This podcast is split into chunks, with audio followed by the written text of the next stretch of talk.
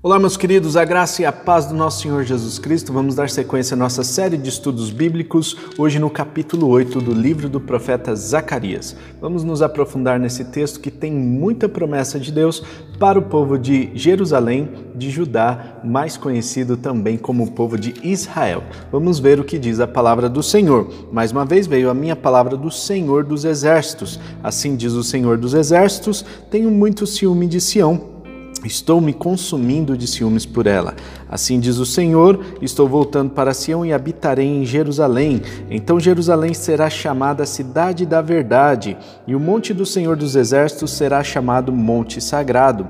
Assim diz o Senhor dos Exércitos: Homens e mulheres de idade avançada voltarão a sentar-se nas praças de Jerusalém, cada um com sua bengala por causa da idade. As ruas da cidade ficarão cheias de meninos e meninas brincando. Mesmo que isso pareça impossível para o remanescente deste povo naquela época, será impossível para mim? Declara o Senhor dos Exércitos. Assim diz o Senhor dos Exércitos: salvarei o meu povo dos países do Oriente e do Ocidente. Eu os trarei de volta para que habitem em Jerusalém. Serão meu povo e eu serei o Deus deles, com fidelidade e justiça. Assim diz o Senhor dos Exércitos: vocês que estão ouvindo hoje estas palavras já proferidas pelos profetas, quando foram lançados os alicerces do templo do Senhor dos Exércitos. Fortaleçam as mãos para que o templo seja construído, pois antes daquele tempo não havia salários para os homens nem para os animais.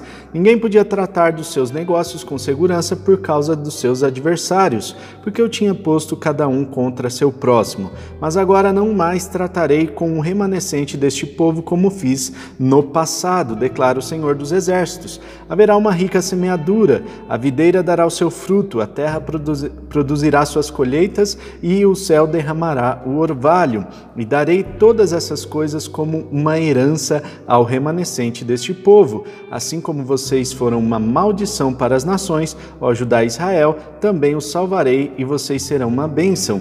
Não tenham medo, antes sejam fortes. Assim diz o Senhor dos Exércitos, assim como eu havia decidido castigar vocês sem compaixão quando os seus antepassados me enfureceram, diz o Senhor dos Exércitos, também agora decidi fazer de novo o bem a Jerusalém e a Judá. Não tenham medo Eis o que devem fazer: falem somente a verdade uns com os outros e julguem retamente em seus tribunais. Não planejem no íntimo mal contra seu próximo e não queiram jurar com falsidade, porque eu odeio todas essas coisas, declara o Senhor.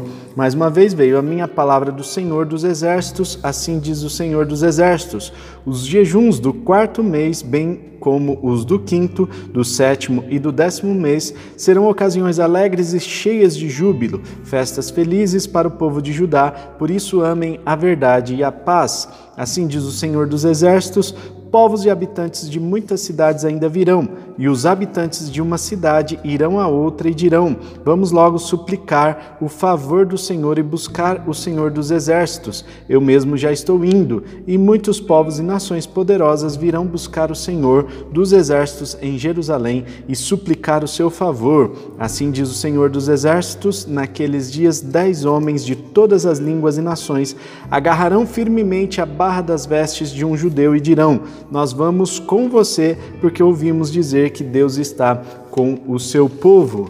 Meus queridos, nós vemos aqui as promessas de Deus sendo entregues para o profeta Zacarias, para que ele então declarasse, proferisse esta promessa ao povo de Jerusalém, ao povo de Judá e a todo o Israel. Nós vemos que o tempo ainda é de reconstrução do templo. Havia um remanescente, algumas pessoas que não haviam sido exiladas lá na Babilônia. Havia também um povo que estava retornando da Babilônia para a cidade de Jerusalém e todos estavam juntos trabalhando na reconstrução da cidade também do templo. Nós vemos que há uma promessa de paz em Jerusalém. Jerusalém outrora havia sido conhecida como uma cidade de guerra, afinal, ela foi invadida pelos babilônicos e foi conquistada. A sua muralha estava destruída e não havia aquela sensação de segurança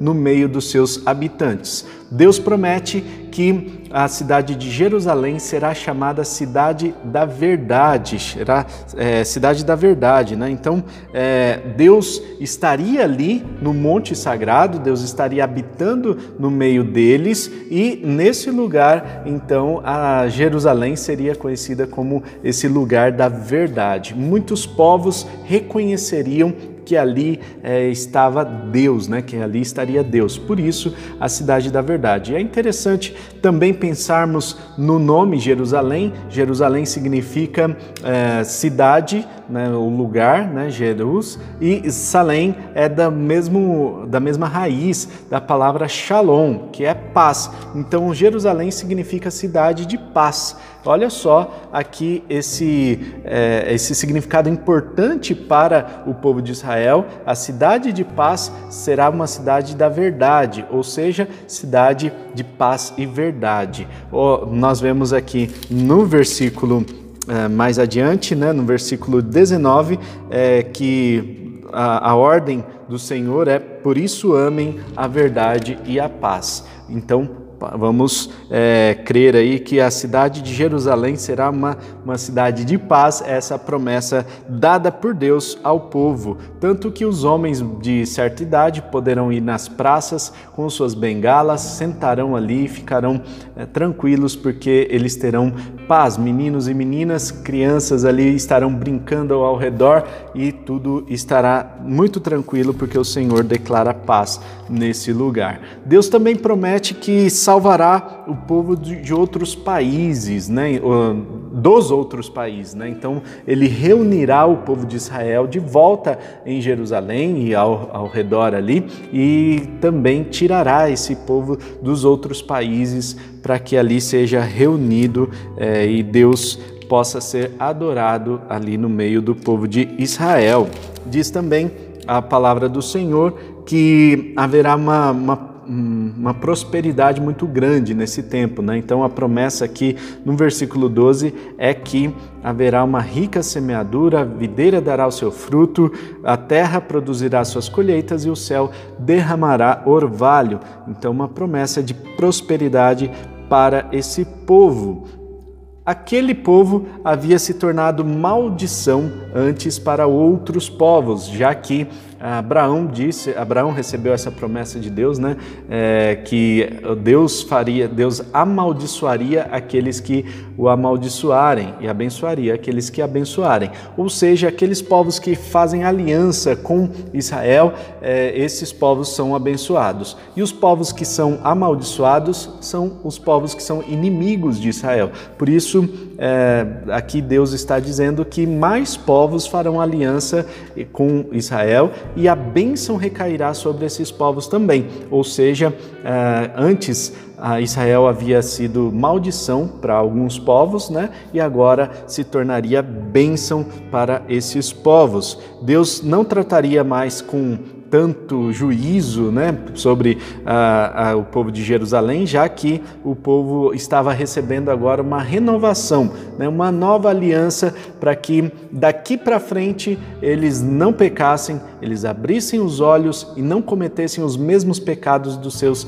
antepassados. Por isso, Deus estava renovando essa aliança com o povo de Israel. Mas ele diz também, ele dá aqui uma demonstração, né? Falem somente a verdade uns com os outros e julguem retamente em seus tribunais, pecados que os antepassados haviam cometido, e não planejem no íntimo mal contra seu próximo, não queiram jurar com falsidade, porque eu odeio essas coisas, diz o Senhor dos exércitos. Deus deixa muito claro que ele odeia a a prática da injustiça, ele odeia então que, uh, que a pessoa jure com falsidade e que a pessoa tem, no, trame o mal no íntimo do seu coração. Por isso, Deus deixa muito claro que o povo de Israel precisa obedecer a esses mandamentos. Os jejuns seriam jejuns felizes, não mais jejuns tristes que lembravam as as guerras e, e,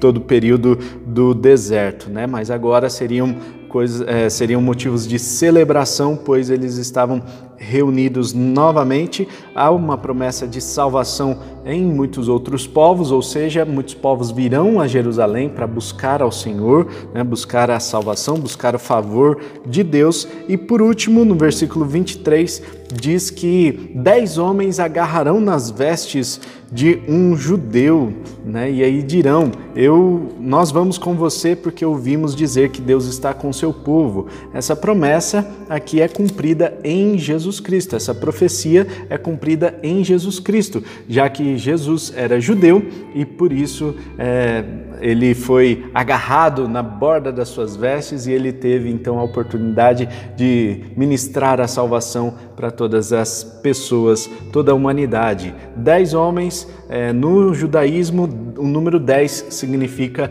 a totalidade do ser humano. Então, quando fala que 10 homens, significa que todos, é, é um número representativo né, de toda a humanidade, todos os homens e mulheres de todo o mundo que se agarraram a Jesus Cristo, então estão dizendo: Deus está com o seu povo, nós estamos com você.